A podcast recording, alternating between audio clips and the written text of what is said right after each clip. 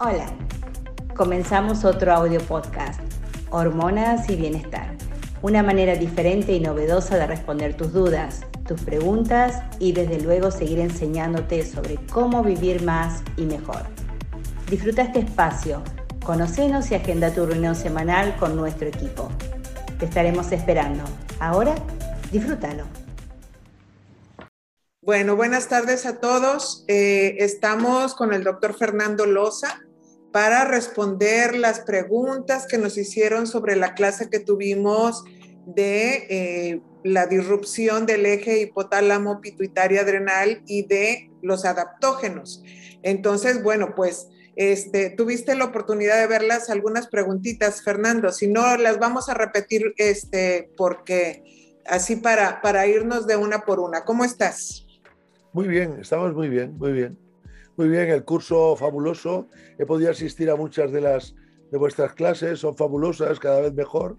Yo me, me siento afortunado de compartir este curso con vosotros y de verdad, y me ha hecho también estudiar y me ha hecho, en fin, que estoy muy contento, de verdad. Qué bueno, y, yo creo que todos los que... estamos participando estamos contentos también, Fernando. Sí, sí, claro, claro. bueno, mira, vamos a, a entrar en, en, materia y la primera pregunta decía, ¿cuál es el momento en el que se elige un adaptógeno y a qué dosis? ¿Se pueden combinar? Si se puede pedir una analítica específica para decidir la fórmula. ¿Tú qué opinas? Pues mira, antes de nada voy a hacer una pequeña a ver, eh, recuperar alguna de las, de las de los comentarios que hicimos. Los adaptógenos son eh, retadores al organismo.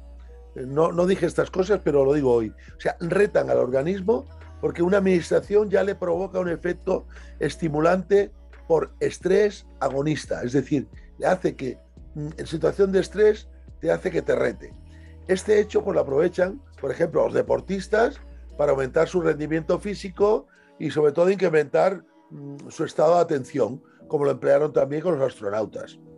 Y sobre todo apunté una definición que es la resiliencia, resiliencia que es la capacidad eh, que tiene toda persona para superar determinadas eh, circunstancias traumáticas, como por ejemplo la muerte que veremos más adelante de un ser querido que también preguntaron, o un accidente, o, un problema familiar, o una separación. Con lo cual, nosotros, estos adaptógenos, este término farmacológico, eh, no deja de ser un agonista suave del estrés, pero además un antagonista grande cuando el estrés está eh, muy aumentado. Bien, ¿cuándo podemos escoger? Eh, pues en estos momentos que he dicho, circunstancias que necesitamos esta, que este estrés está, nos sobrepasa. Es decir, que, estamos con una, la, pérdida de un ser querido, una separación, un exceso de cortisol por el trabajo, que estamos súper agobiados por el trabajo. estas son muchas de las circunstancias que podemos emplearla. Los deportistas la emplean antes, de, la, antes del, de, cualquier entreno o, de, o del ejercicio físico. Aquí en España disponemos de varias casas que asocian uno o varios integrantes, suelen ser, eh, bueno, eh, fitoquímicos, suelen ser vegetales, casi todos, que todos tienen unas propiedades adaptógenas. Nosotros no pedimos un análisis para saber. Lo que sí nos intuye es saber si tenemos un cortisol muy bajo o un cortisol muy alto, donde podríamos en estos términos emplear los adaptógenos. Eh, lo podemos emplear, como sabéis, como explicamos, en la fase 1, en la fase 2 y en la fase 3 de la fatiga adrenal. Y cuando tenemos unas cifras muy bajas de cortisol, pues eh, también la podemos emplear, ¿vale? aunque sabemos que muy bien que existe el tratamiento con hidrocortisona, que va a adaptar a esta situación más grave que sería la fatiga en fase 4. ¿vale? Exactamente, o sea, y, y yo también quisiera agregar, lo has dicho perfectamente, aquí el tema es de que nosotros tenemos que identificar, por decirlo así, en qué etapa se encuentra nuestro paciente.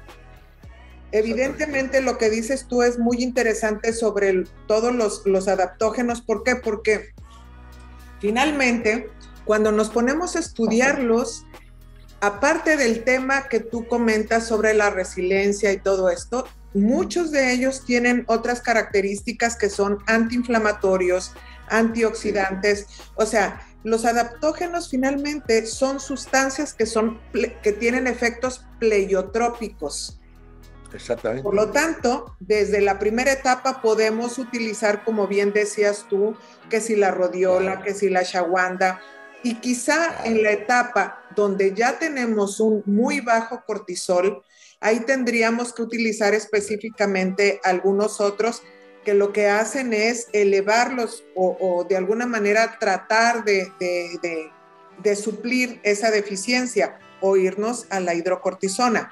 y yo creo que si, que si van a ver el PDF del, de, la, de la clase, de las dos clases, van a encontrar, eh, digamos, qué se sugiere en cada etapa. O sea, ya, ya está de alguna manera por algunos autores, está dicho qué es lo que se sugiere en cada una de ellas. Por ejemplo, cuando tenemos un cortisol muy elevado, aparte de todo, sí se sugiere que se dé fosfatidilcerina. ¿Por qué? Porque lo que nosotros tratamos de evitar con un cortisol alto es el daño de centrales de, bueno, de, espacios del sistema nervioso central que son muy sensibles y que van a dar como consecuencia una desregulación, como ya vimos.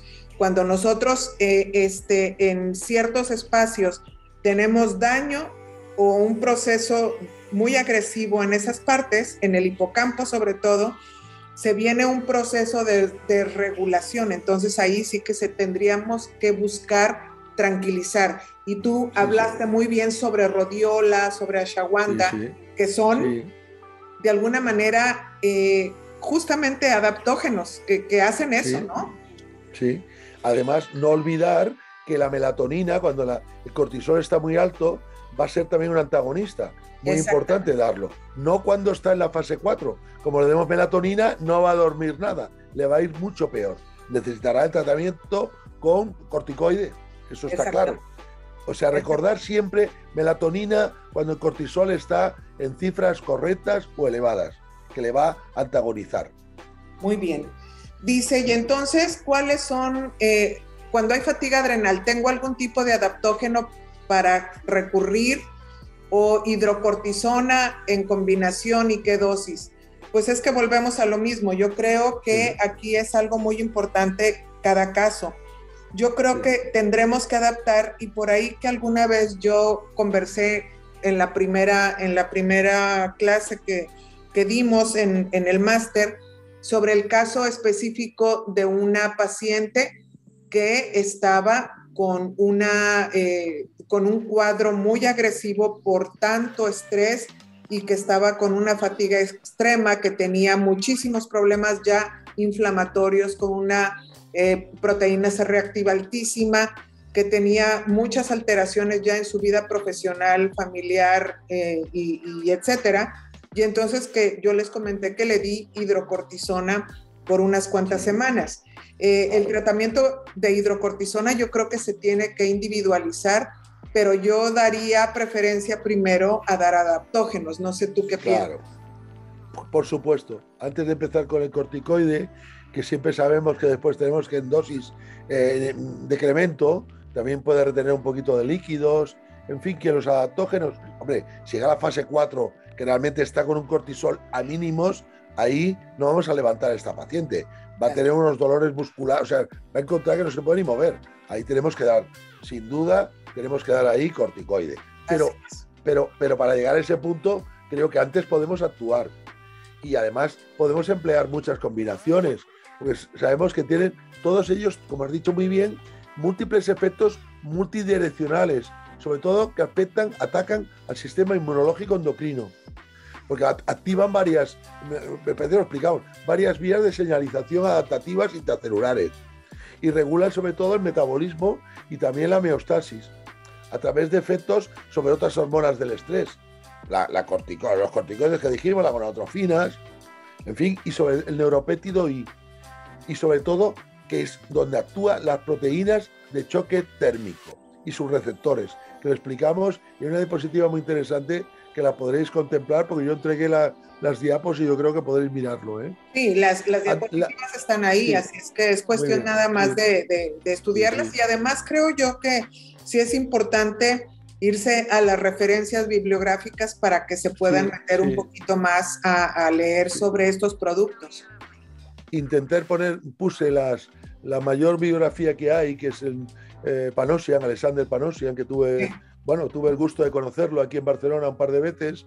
Eh, y bueno, pues es la persona que más he estudiado porque él estuvo en Rusia. Después ahora en estos momentos está en Estocolmo, en una empresa que hace muchos adaptógenos para todo el mundo, que tienen fórmulas patentadas y él ya empezó dándolo también a los astronautas rusos. Es decir, eh, me parece una diapositiva que los puse a dos, el Yuri, no sé cuándo, o sea, dos de los, de los astronautas lo emplearon para mejor concentración en, el espacio. ¿no? Inicialmente hicieron estudios con la esquisandra, después añadieron las baguanda, la rodiola, también el ginseng, es un adaptógeno, la macandina, es decir, que van incorporándose muchas más de estos tipos de adaptógenos que van a controlar este neuropéptido I y estas proteínas del choque térmico, ¿no? Así es, y, una de las preguntas que yo creo que, se repitió bastante es sobre los horarios para las indicaciones y eh, si se pueden eh, combinar, por ejemplo, ashwagandha y rodiola. Sí, sí. Aquí en España tenemos varias presentaciones. Hay una casa que tiene seis presentaciones, desde la rodiola sola hasta asociaciones. Tiene varias asociaciones. Incluso, eh, en fin, tiene sobre todo esquisandra, con asbaguanda, con, eh, con, el, con el torococo, que es el, ginseng siberiano, la asbaguanda, que es la huitania sonífera, es, se llama también, es el, ginseng eh, de la India. Es decir, que todos, todos tienen un poderío adaptógeno para adaptarse a estas situaciones de estrés, ¿no? Y realmente aquí tenemos muchas marcas. Eh, me han, preguntado, preguntaron también si había en Argentina. Yo no desconozco si hay estas, estas series que tenemos aquí en España de adaptógenos, pero si no, podéis formularlo. Y si alguno está interesado, yo les puedo mandar todos los que aquí en España y le formulan con asgaguanda 380 miligramos, eh, esquisandra 30 miligramos y hacer una fórmula que se debe tomar por la mañana y también por la noche. ¿Por qué? Porque va a adaptarse a este ritmo del cortisol. Eh, por la mañana, eh, si el cortisol está un poquito bajo, pues de cierta manera nos va a subir para que suba, ¿no? Nos va a subir, es un reto, son retadores los adaptógenos. Además tiene una cosa que puse una, una diapositiva muy bonita, que era eh, la combinación de, de lo que era un estimulante sobre un adaptógeno. Los estimulantes como la cafeína, inicialmente hace una curva que sube rápidamente después de una dosis, pero también baja por debajo del nivel. Y entonces no se consigue como el adaptógeno, que sí que se mantiene dentro de una línea. Hay una diapositiva muy bonita que lo veréis, y eso es muy importante también, porque para el control antidopaje no sale nunca positivo ninguna de estas sustancias. Con lo cual se pueden emplear en gente que haga deporte o en deportistas de élite, con toda tranquilidad. Sí, yo creo que, eh, una de las cosas es de que podría ser inclusive utilizado en, la vida cotidiana. ¿Por qué? Porque ya vimos que realmente van a actuar sobre sitios específicos que, de alguna manera nos hacen ser resilientes. Y eso es, es muy interesante. Y, hay una pregunta aquí que, que nos hacen de que si una persona tiene una fatiga y a los seis meses eh, bajo tratamiento empeora nuevamente, pues aquí yo lo que le diría es de que tenemos que ver, a ver, cuáles son las causas de la fatiga. La fatiga no nada más es por un desequilibrio del eje, como ya vimos, sino tenemos que identificar si no tiene una causa viral, si no tiene un síndrome de fatiga crónica que se da por un montón de cosas, si no tiene un hipotiroidismo, o sea, claro eh, para manejar una fatiga tenemos que identificar también si no tiene deficiencias nutricionales, si no estamos viendo un problema por ahí de una inflamación crónica de bajo nivel, con un problema quizá a nivel de la microbiota, o sea, lo que hemos visto en todo este, a lo largo de este curso es de que todo está conectado y que no podemos remediar eh, los, digo, este tipo de cosas tan vagas o sea, nada más dando hidrocortisona un tiempo. Si no eliminamos los factores causales, definitivamente eh, por eso hay recaídas, porque quizá el diagnóstico no es, digamos, no hemos llegado más bien al diagnóstico. Lo has dicho muy bien, Silvia, de verdad, porque es lo que hay que hacer. No tan solo tenemos que hacer un control de cortisol en saliva, en orina, en lo que quieras, sino que tenemos que mirar también la TSH. Hay que mirar también cómo está de la vitamina D. Es que hay muchas de las cosas, porque es todo, eh, cualquier cosa de estas nos puede hacer que se mantenga esta fatiga. Yo, yo he visto chicas que tenían una fatiga y, bueno, le pedí la vitamina D y tenía una vitamina D por inferior a 10. En cuanto le das un poquito dosis altas de vitamina D, se recuperan y, y no tienes que estar dándole a lo mejor adaptógenos. Es decir, pero si tuviéramos que mantener adaptógeno, no pasaría nada, porque tienen bastante seguridad. Es decir, podríamos volver a utilizarlo, pero no insistamos tanto en el adaptógeno que nos va a solucionar el problema. Miremos para otras, otras miras también. Miremos también, como ha dicho muy bien, el tiroides, miremos a ver cómo está, cómo se alimenta, que nadie está haciendo una dieta importante y no tenga los, todo lo que debe tener, ¿eh? las proteínas suficientes o las vitaminas suficientes. O sea que atentos siempre de forma global. Atentos y además, mira, es tan frecuente, no sé si es una mujer o un hombre el, que está comentando, pero algo tan sencillo como una deficiencia de hierro puede dar fatiga. entonces, si no la identificamos, entonces, pues imagínate que lo que hay que descartar es todas las deficiencias nutricionales y, todas las patologías asociadas para poder eh, encarar el problema, porque inclusive cuando hablamos del estrés, una de las cosas que decíamos es que las cosas de la vida, o sea, eh, lo que va a generar el estrés y este desequilibrio del eje y de los demás ejes, pues finalmente son cosas que están sucediendo todos los días y de alguna manera lo que tenemos que con ayuda de adaptógenos, pero también con otras medidas, a lo mejor de psicología, de, del biofeedback, de no sé qué, de 20 mil cosas que puede haber, tenemos que hacer un manejo del estrés. Entonces, de alguna manera, quizá eh, se tenga que recurrir a eso para poder, eh, digamos, acotar los, los, eh, las situaciones que perpetúan el problema. Creo que aparte de los adaptógenos, pues hay que buscarle un poquito más por ahí. En cuanto a si hay eh, eh, hidrocortisona bioidéntica en Argentina, pues no, tocará que los argentinos le pregunten a las farmacias, porque este, ya de todas maneras... Eh, Pero es que, la, hidroxicortisona ya es bioidéntica. Claro, la hidrocortisona es bioidéntica. Y además, ahí en el PDF vieron que si no llegaran a tener por cualquier situación, pues están las otras dos opciones de metilprednisolona, que no es lo ideal, pero bueno, están las, opciones y, y, está todo, ¿no? Eh, ¿Cómo seguirías a un paciente con cortisol elevado? Ya lo pues dijimos hace rato, ¿no? Sí, pero bueno, yo de entrada, como les comentaba antes, yo le daría melatonina de momento. Melatonina le podemos dar en 3 miligramos, 5 miligramos, bien, porque es antagonista del cortisol, ya lo he dicho antes.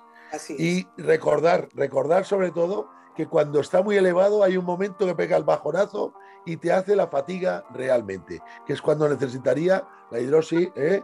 cortisona, ¿no? Entonces, ahí atentos porque ahí ya podemos emplear también perfectamente los adaptógenos. Estamos en una fase 2 o 3 y ahí podemos el adaptógeno, hacer ejercicio físico, alimentarse mejor, y sobre todo los adaptógenos van a dar una buena respuesta ahí. Acordaros de la melatonina, la melatonina inicialmente ahí. Dice, sugeriría en aquellos pacientes que tienen sospecha clínica de fatiga crónica por el estrés con un cortisol en 17 en el laboratorio, con DEA baja, comenzar con ashwagandha idea o daría directamente hidrocortisona. Eh, pues mira, yo le daría DHA por la mañana y ashwagandha mañana y noche. Y le va a ir súper bien. Y además un poquito de melatonina con dos miligramos incluso o tres, súper bien. Sí, claro. Yo no, daría, yo no daría de entrada hidrocortisona. ¿Por qué? Porque el cortisol, aunque está ligeramente elevado, aunque el laboratorio expone hasta 20, yo más de 15 ya me empiezo a preocupar bastante. ¿vale? Y una DHA baja, pues le damos DHA, ¿vale? DHA, ¿eh? y, le damos un poquito de melatonina y le damos asbaguanda, por ejemplo, mañana y noche. Y nos va a solucionar el tema. Así es, totalmente de acuerdo. Yo no me iría, ya dijimos que nos iríamos a la hidrocortisona valorando el caso y cuando realmente sabemos que los adaptógenos ya no están dando, eh, digamos, la, respuesta al caso y vemos a, nuestro paciente muy mal, sin tenerle temor a la hidrocortisona, o sea, la, manejamos en dosis muy bajas que realmente no, o sea, son básicamente fisiológicas, son dosis fisiológicas, no estamos dando suprafisiológicas y además que recordar que las daríamos no más de seis meses. De hecho, yo generalmente las doy un mes y empiezo a bajar, o sea, de tal manera que nada más sacamos al paciente de ese, de ese bache, pero mientras estamos trabajando sobre su intestino, estamos trabajando con los adaptógenos, seguimos trabajando con las deficiencias nutricionales, con todo el manejo de las situaciones de la vida que estén digamos, manteniendo a ese paciente pues en esa situación, ¿no?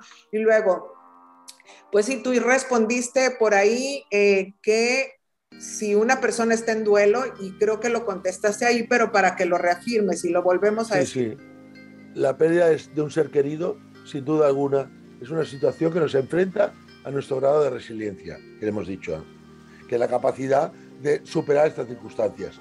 El duelo tiene que existir siempre porque si no hay duelo, en algún momento va a salir y va a ser peor. Con lo cual, yo creo que dar adaptógenos. Yo doy uno que es el equilibrio, que lleva la asbaguanda, la esquisandra y, lleva, lleva el electrococo. Pero yo además le añado otras cositas. Le añado la lavanda. Fijaros, la lavanda no es un adaptógeno, pero va muy bien para la ansiedad, para las emociones. La lavanda, ¿eh? el extracto de lavanda. Aquí tenemos en perlas y doy también otras como el azafrán, fijaros. El azafrán también tiene estudios con una gran actuación sobre la ansiedad y sobre la depresión, porque sabemos que el duelo al final a la larga crea también una ansiedad y puede llegar a, producir hasta una gran depresión, un estado anímico muy bajo, ¿no? Con lo cual yo haría siempre algo de prevención. Antes de empezar a darle tratamientos con eh, ansiolíticos profundos, diazepanes, benzodiazepinas, eh, inhibidores de captación de la serotonina, yo empezaría con esto, que es más natural y a mí me ha funcionado. Os lo digo, no lo digo por mí, en mí mismo, sino que lo he dado muchas pacientes que han tenido pues, una separación del marido importante, pérdidas de, familiares y me ha dado unos resultados muy buenos. No sé tú qué opinas. Totalmente, totalmente. Inclusive ahora que tenemos muchos pacientes que están sufriendo de problemas de ansiedad por el tema de la pandemia, por el encierro, claro. como tú quieras, o sea, es muchísimo los pacientes que estamos teniendo con, con afectaciones a ese nivel. Y la verdad es que yo estoy utilizando los adaptógenos y estoy utilizando las perlas de lavanda, que por cierto son muy caritas acá en México, pero, pero valen la pena, ¿eh? Valen la pena. Aquí, aquí no son nada caras, porque claro, aquí tenemos mucha lavanda. Qué raro, qué pena. Bueno. Sí, sí, hay, hay una, no recuerdo ahorita el nombre comercial, pero este, eh, son unas perlas que te cuestan por ahí como casi como 40 euros, una, oh, sí, una cosita así, pero, pero aquí, vale la pena. Aquí cuesta, sí, funciona muy bien. Funciona. Muy bien, para la ansiedad, súper bien. Y si no, podéis comprar el aceite esencial de lavanda, se ponen cuatro gotitas y se pone en la cara, o sea, en, la parte del cuello atrás. Se pone por la mañana y por la noche. Y también funciona muy bien. Sí, a través de la piel por la aromaterapia. Funciona muy bien. Yo una de las cosas que le sugiero a las pacientes, por ejemplo, eh, que, que, están con mucha ansiedad y que, y que tienen problemas para, eh, de insomnio y tal, una de las cosas dentro de las medidas de higiene del sueño, que por cierto ya estoy preparando la presentación que, que, voy a hablar sobre trastornos del sueño, este, y una de las cosas que sugiero es utilizar lavanda en las gotitas del aceite esencial en, agua mineral y sprayar antes de dormir y, Fantástico, es relajante. Sí. Fantástico, sí, muy bien. Yo lo tengo, yo lo tengo en uno de estos vaporizadores, lo tengo, la lavanda también. Sí, sí. Bueno, nos vamos, nos vamos del tema, pero bueno, es interesante todo esto. No, es que es, parte, es parte del manejo de, de, claro, Claro, Claro, claro. Bueno, y luego preguntaron aquí que qué puede pasar con un paciente que está suplementado con DEA y con pregnenolona, que un control que le hacen por laboratorio va a la baja y además tiene pellet de testosterona, ella tiene 37 años. Al principio la llevaba bien con cinco meses del pellet y ahora se siente cansada. Siente que se le fue el efecto del pellet. Eh, le llamó la atención la DEA. A ver, yo creo en este caso, y lo digo en mi experiencia personal con el tema, para empezar, a los cinco meses, evidentemente, ya, ya baja, baja. Ya bajó el efecto de, la testosterona. Y por otro lado, eh, el efecto de la DEA y la pregnenolona. Eh, yo le tengo mucha, a ver, mucha reserva a los laboratorios. Yo no me dejo guiar por eh, las cifras porque puede ser un laboratoriazo, como le llamo yo. O sea, no necesariamente eh, está, eh, nos tenemos que hacerle 100% caso a los resultados del laboratorio. Yo creo que ahí o se lo estará tomando, o si es en crema, se está absorbiendo bien. O sea, tendrías que investigar un poco más y ver clínicamente a la paciente que por qué se siente cansada está durmiendo bien, tiene apnea obstructiva del sueño, eh, eh, eh, investiga más sobre si está descansando lo suficiente, en fin. O sea, la fatiga y el cansancio las tenemos que investigar un poquito más, porque si no vamos a caer en el, en, el, en el mismo plan que caen los pacientes que piensan que con un pellet se va a resolver todo. Hay que estudiar el cansancio y la fatiga. Exactamente, es que a veces, y también no debemos tratar solo cifras, cifras que nos da el laboratorio, tenemos que fijarnos más en lo que nos cuenta la paciente. Es verdad, si está mucho más cansada, posiblemente el pellet estará haciendo menos efecto, igual necesita una reposición, seguramente, creo yo. Aunque de momento, pues a lo mejor puede tomar un adaptógeno para este tipo de cansancio que está teniendo, no nos ha dicho cómo estaba el cortisol, ¿vale? Porque a lo mejor ha pasado también una situación de gran estrés y claro, se le ha consumido también el DHA, eh, en fin. Eh, claro, bueno, está quizá en una situación donde estamos viendo que lo que le está dando quizá ya no es suficiente. O sea, claro, claro, al final de cuentas creo que se tiene que estudiar en todos esos aspectos. Y luego te preguntaron dónde se encuentra la, mucuna. ah, sí, la mucuma es otro, es otro de, los, de los adaptógenos. Bueno, aquí hay algunos que lo, que lo tienen, algunos de los productos lo tienen. Yo tengo menos experiencia con esta, con esta planta, pero la puse porque había también, eh, como estaba mencionada, había algún artículo, por eso la puse por si en algún sitio existe. No tengo tanta experiencia. Aquí está asociada eh, en uno que le llaman eh, el coal, me parece, un, un resilience, uno, un adaptógeno que llaman coal y lleva este producto, un poquito la mucuma esta.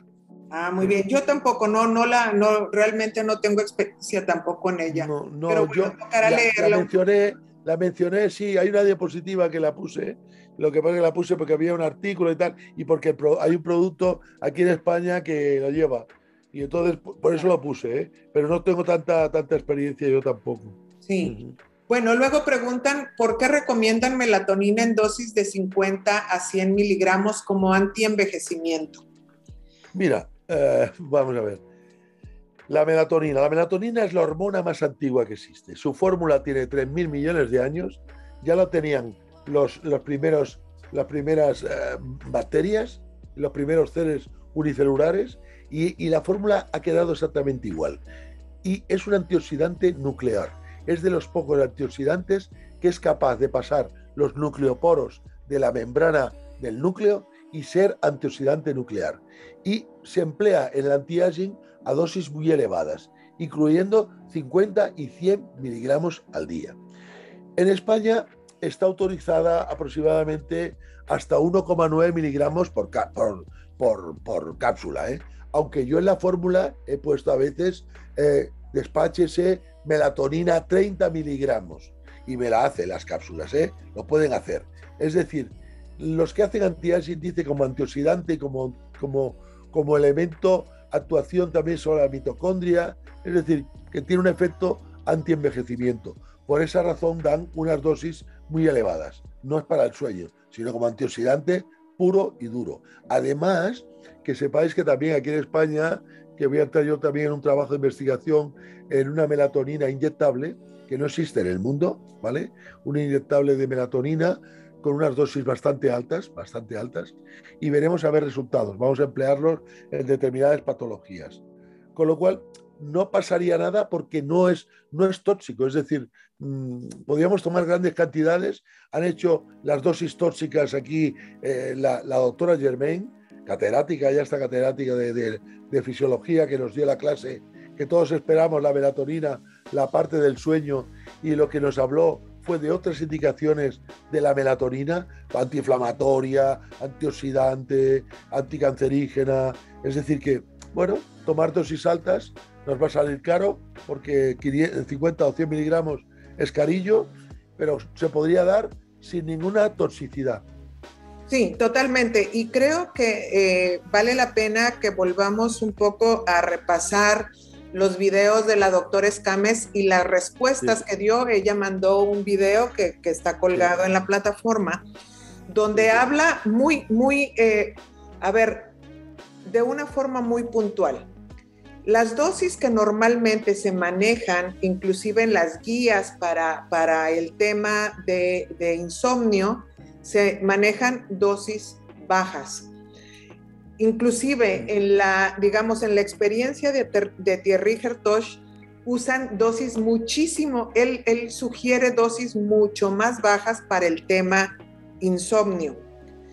Eh, y por ahí él está hablando del 0.5, 0.1, este, sí, sí, tal. En las guías, por ejemplo, de, de, la asociación de la Asociación Americana para los Trastornos del, del, del Dormir, eh, se habla por ahí de una dosis de eh, 3 y, y, de una melatonina de larga, ¿cómo se llama? Eh, ya sabes, de, de lenta. Sí, de, sí, prolongación, sí. Exactamente. De, de absorción prolongada. Sí. De absorción prolongada. Eh, cuando tú ves los trabajos hechos sobre melatonina en diferentes patologías en la literatura, tú vas a encontrar que las dosis van por ahí, son, son así como bien disparatadas, en el sentido de desde que de un miligramo y hay algunos que utilizan 10 miligramos. El promedio que yo he visto en todos los trabajos, generalmente para dolor, eh, temporomandibular, para un montón de cosas, van entre 3 y 5 miligramos. Conclusión, que no hay una dosis estándar. La doctora Escames, cuando ella contestó en su video las preguntas que sobre todo estaban eh, dirigidas al tema dosis, ella dice, las dosis no las podemos manejar así como tan a ligera. Si nosotros queremos hacer un tratamiento, digamos, eh, ligeramente antioxidante, no estamos hablando de sepsis, no estamos hablando de eh, la COVID. No estamos hablando de cosas. No, pero la, en la COVID, duras. perdona que te, inter, no, sí. te interrumpo. Ellos utilizan dosis ¿sí? altísimas, pero ella sí. dice una cosa muy importante. Si nosotros vamos a utilizar dosis muy altas, se debe de tener un control de los metabolitos porque es muy claro. importante ese, ese tema. Y dice ella muy certeramente, si nosotros vamos a manejar una dosis de las que normalmente utilizamos, y ella dice entre 5 y 10 miligramos, no hay ningún problema.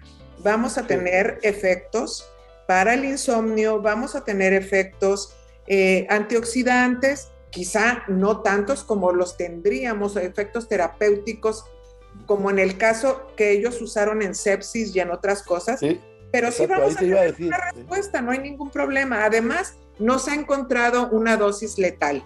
Yo creo que con esto un poco que resumo el hecho de que este, no, no, no, no le debemos de tener miedo a la melatonina.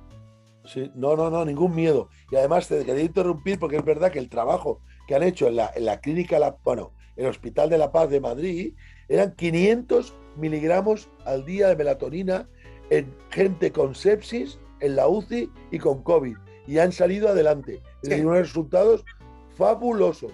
500 miligramos diario. porque ellos lo tienen en ampolla, era endovenoso. Sí. Fijaros.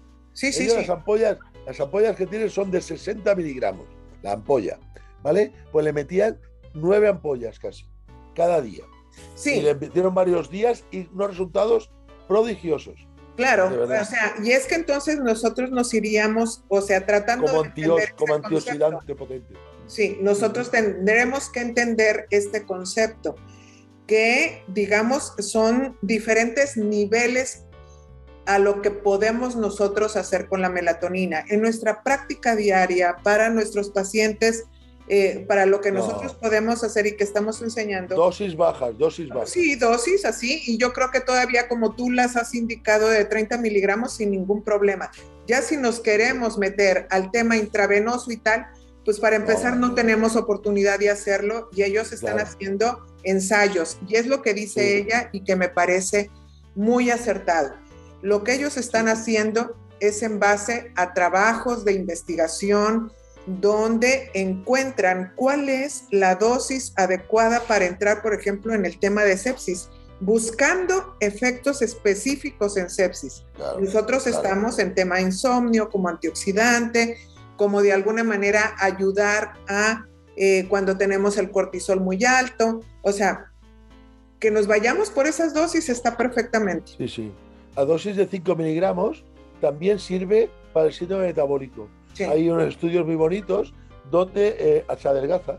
La gente Sí. con 5 miligramos durante tres meses, pues la gente adelgaza. Hay estudios, ¿eh? no, no lo digo yo, sino que lo tenemos publicado además en la menoguía, que me parece la compartimos, la menoguía del síndrome metabólico, estos estudios con la melatonina.